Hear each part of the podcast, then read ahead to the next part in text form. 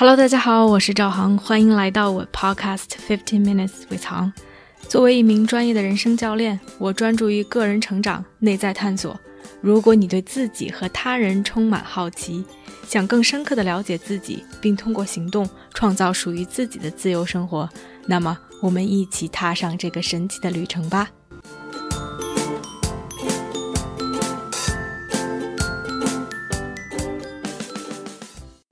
Hello，大家好，欢迎来到这期的 Podcast。听了我前几期播客节目的朋友，可能都知道，我去年十二月份回国，在国内准备待两个月，看望家人和朋友，然后一起过春节。我好久都没有回国了，所以这一次回来，尤其是待这么长时间，是一件非常难得的事情。然后同时也带给了我很多的新的 stimulation，这种外界的刺激。我在不同的城市之间奔波，在上海，在北京，然后同时又去云南 vacation 了一周，放度假了一周，跟老朋友 catch up，跟老朋友交流，认识新朋友，这个中间带给我很多有意思的思考。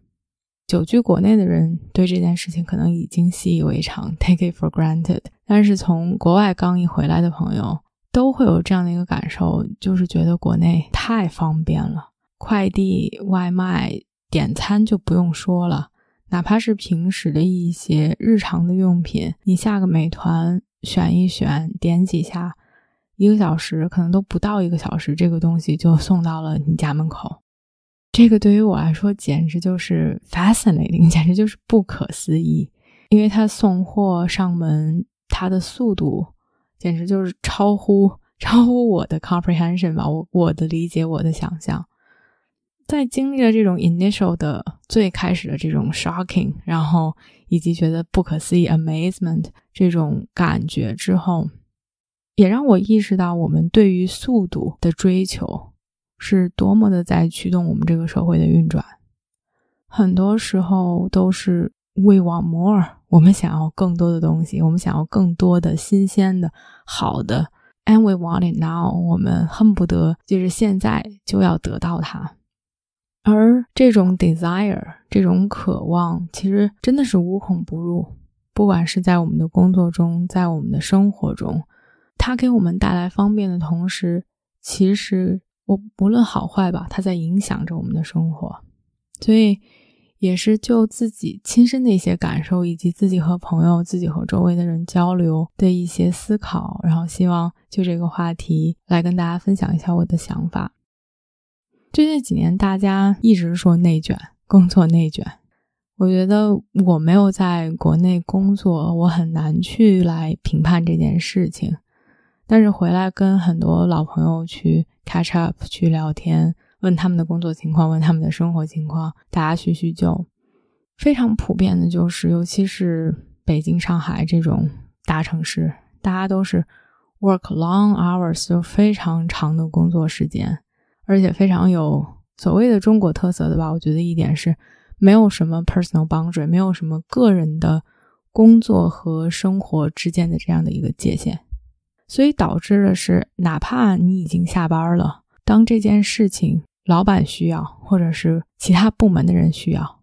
我们会带着 the same mentality，就像我们想要这个外卖立刻 deliver 到我们家门口一样，他们有这样的一个需求。他们也会毫不迟疑的去打你的电话。They want that now as well。在工作中，他们把你的个人的时间也 take it for granted，觉得这就是你需要去做的，你需要去 deliver 的。说起内卷这件事情，其实让我想起脱口秀大会里面胡兰的一个段子。他说，鹦鹉本来就不会说人话，然后有一只鹦鹉，它就嘚瑟，它就。为了所谓的自我实现，然后开始学人说话，说了一个“你好”。人看到第一只会说话的鹦鹉，没有说“哇，这是一个生物学的奇迹”。人的反应是：“那你能说，那其他的鹦鹉呢？”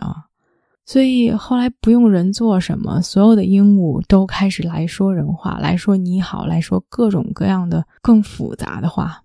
然后自己就卷起来了。我觉得在工作中也是这样。可能一开始大家都是朝九晚五，本来挺好的一件事儿，忽然有一个人为了自我实现蹦出来，愿意去 work longer, work harder，愿意去花更长的时间在工作上，愿意更花心思、更花心血。然后其实都不用上级去做什么，其他的人自然开始效仿，向他看齐。然后九九六就变成了所谓的 new norm，新的常态。我并不觉得第一个跳出来去做这件事情的人有什么不对，好像大家觉得哇，那第一个跳出来的人就是这个事情的罪魁祸首。如果没有人，如果大家真的都能满意于朝九晚五，这件事情就不会发生了。但是我觉得并不是所谓的第一个人的问题，而是我们整个的 system 都在 design for this。都在 design for 内卷，因为其实是第一个跳出来的人做了这件事情，他得到了认可，他得到了褒扬，他升职加薪了，所以其他的人才会效仿，才会让这件事情变成常态。而所有的东西的驱动力都是源于我们对于更好的、更多的、更快的的追求。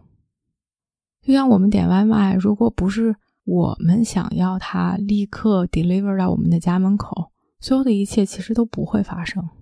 正是因为我们想要在下单的那一刻恨不得不需要等，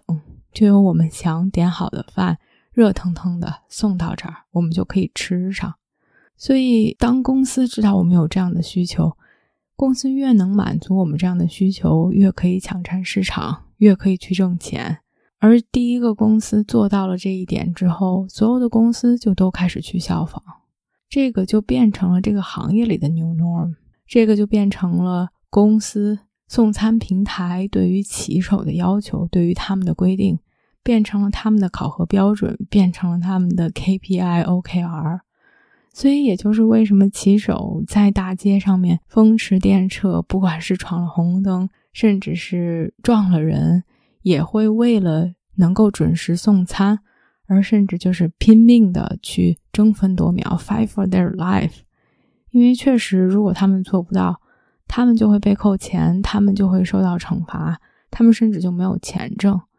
然后所有的一切就顺理成章的 happening，顺理成章的发生，所有的一切就卷起来了。而其实，我们对于这种速度的追求，对于这种效率的追求，不光是在工作中，在生活中，我觉得简直就是无孔不入的影响着我们。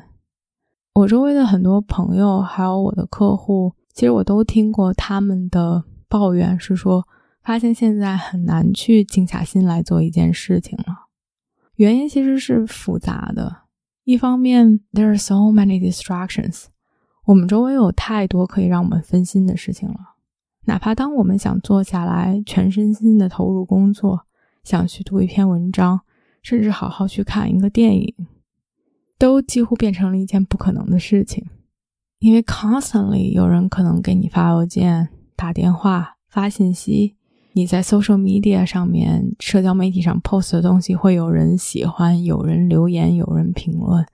如果你开了这种 notification 这种提示，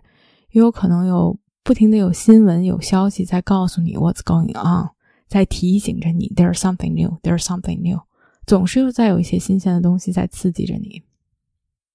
而同时知道这些信息，我们想要知道，好像我们必须要 be up to date，知道最新的 what's going on 发生的事情，不管是我们朋友也好，这个世界也好。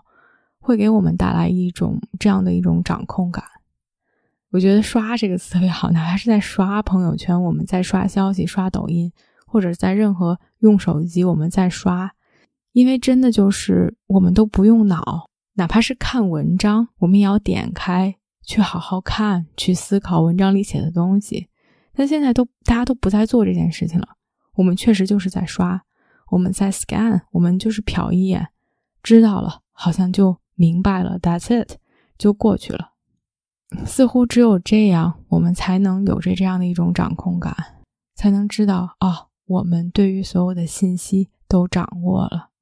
Otherwise，就像之前大家一直说 “FOMO”（Fear of Missing Out），我们总是会害怕自己落后，自己有自己不知道、别人知道的一些信息。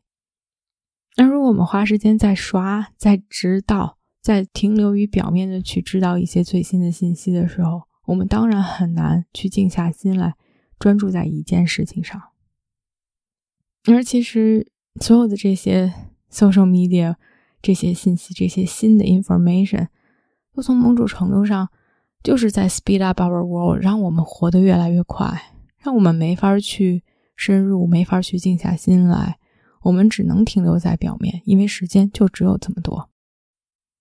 另外一方面，其实疫情我觉得对这件事情也有很多的一个影响，因为我最近在几个城市之间 travel 就非常的有体会，哪怕你不想知道最新的疫情，你也不得不去关注，因为你的健康码，因为你的行程码就会受到各地的疫情的影响。前一阵儿上海出了本土案例，我的行程码就是带星了。然后 What does that mean？我能不能去北京？我到底需要做什么？我到了北京又需要去做什么，才能让这个 process 进行下去？让我觉得我立刻处于一种更 reactive 的方式，我必须去 respond 对于这个新的发生的变化和形式，对于这个新的信息。另外，其实不光是社交媒体，不光是这种所谓的 news，不光是这种新闻。我觉得我们在生活中也有着这种，甚至是本能的对于新的事物、新的刺激的这样的一种渴望。我在上海住的这几周，觉得太有趣了，太 exciting 了。因为上海有很多的咖啡厅、好的餐厅，我当时非常想去看这种 live show，有很多不管是音乐剧也好啊，然后舞台剧、话剧，如果你想去看，there's always something going on。可能一方面，我觉得我没有在上海住过，所以很多东西都是非常的新鲜有意思的。但我的朋友在上海住了很长时间，也有这样的一种感觉，因为 there's always something new，总是在有一些新的东西在出现。这就是一个上海，可能就是那样的一个城市吧，总是有一些新鲜的刺激。前两天刚刚回到北京，我虽然是在北京出生长大，但是十八岁的时候就去了另外一个城市读大学。之后出国就非常非常少的回来，所以北京对于我来说停留在一个比较小时候儿时，然后未成年之前这样的一个印象中。我刚一回来，给我的感觉就是天呐，北京好无聊啊！我问了周围的几个朋友，有一些来北京算是暂住、暂时住在这里上学或者上班的朋友，跟我说，北京就是文化和美食的沙漠。我觉得北京没有什么，nothing exciting going on。再加上可能我住在我父母现在住的地方，这也是一个比较安静、比较 peaceful 的这样的一个 neighborhood。然后平时也更少的去点外卖或者是出去吃饭，因为爸妈想要哎做一些家里面的家常菜，比较温馨、比较舒适这样一个环境。所以其实和我在上海当时的生活状态发生了挺大的一个改变。在上海，虽然并不是最闹的、最繁华的闹市街区，但是哪怕是在那个其实比较 residential 像居民区的那么一个地方，但周围也有很多的好吃的好玩的。然后来了北京，就觉得哇，好像非常的不一样。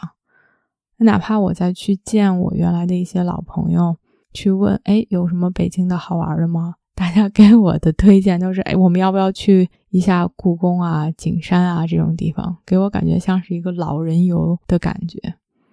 但是 somehow 就是这种转变，这种不一样的城市、不一样的文化底蕴和气息，给我带来一种新鲜感或者是一种刺激，让我去思考这两种生活方式，或者是说我们对于 efficiency、对于速度、对于新鲜感的追求。给我们到底带来了什么？我觉得一方面，其实对于新鲜的刺激、对于速度、对于效率的追求，可能就是 human nature。如果没有这些，我们都很难去提任何的新的发明、发现、突破。其实所有的这些 innovation 都是由于我们去畅想 something new、something different，然后我们才会把它创造出来。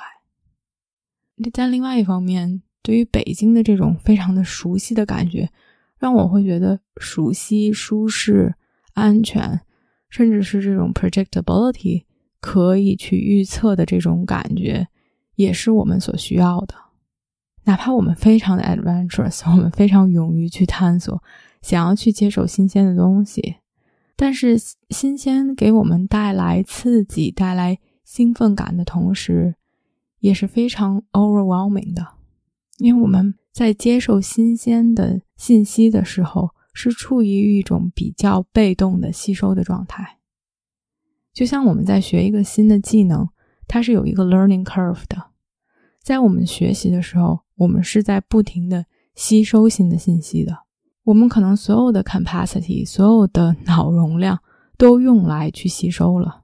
而对于所谓的老的东西，听起来很 boring，很无聊。但是当我们对它有一定的熟悉之后，就像我熟悉我父母住的周围的街道一样。我对它有一定的熟悉之后，我出去跑步，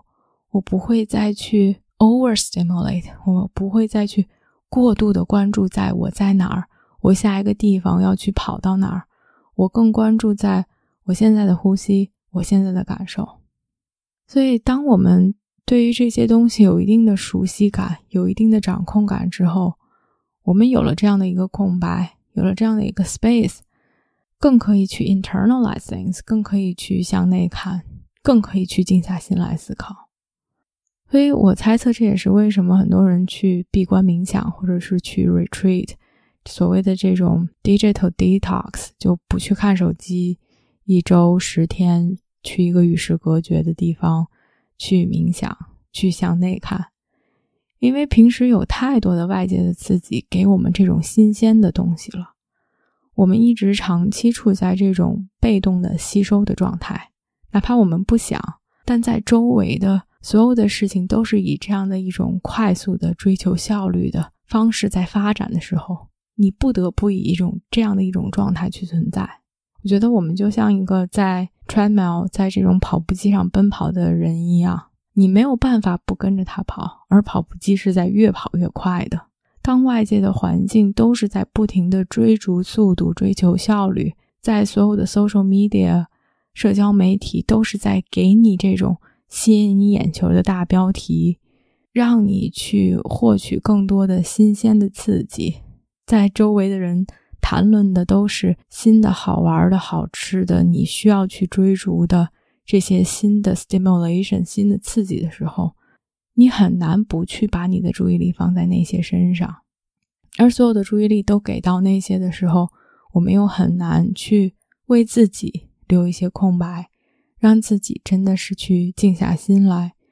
更持久的、更专注的去做任何一件事情。我并不是说我们要放弃追求效率，或者是我们要过着一成不变的生活，我并没有觉得哪一种好，哪一种不好。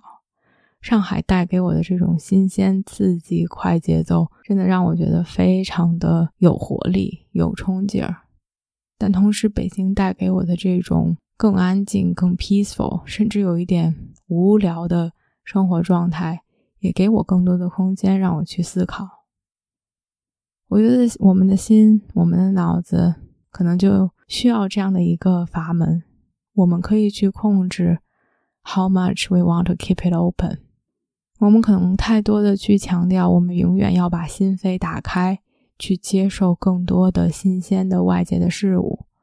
但我想，有的时候我们可以选择关上我们的心门，或者是我们可以选择 how much we want to keep it open。我们可以去选择 how much we want to hear from other people，how much we want to engage with other people。我们可以去选择我们要去听别人多少的话。选择去听什么，为了我们可以更好的去静下心来，倾听自己，倾听属于自己内心的声音。好啦，今天就说这么多，我们下期见。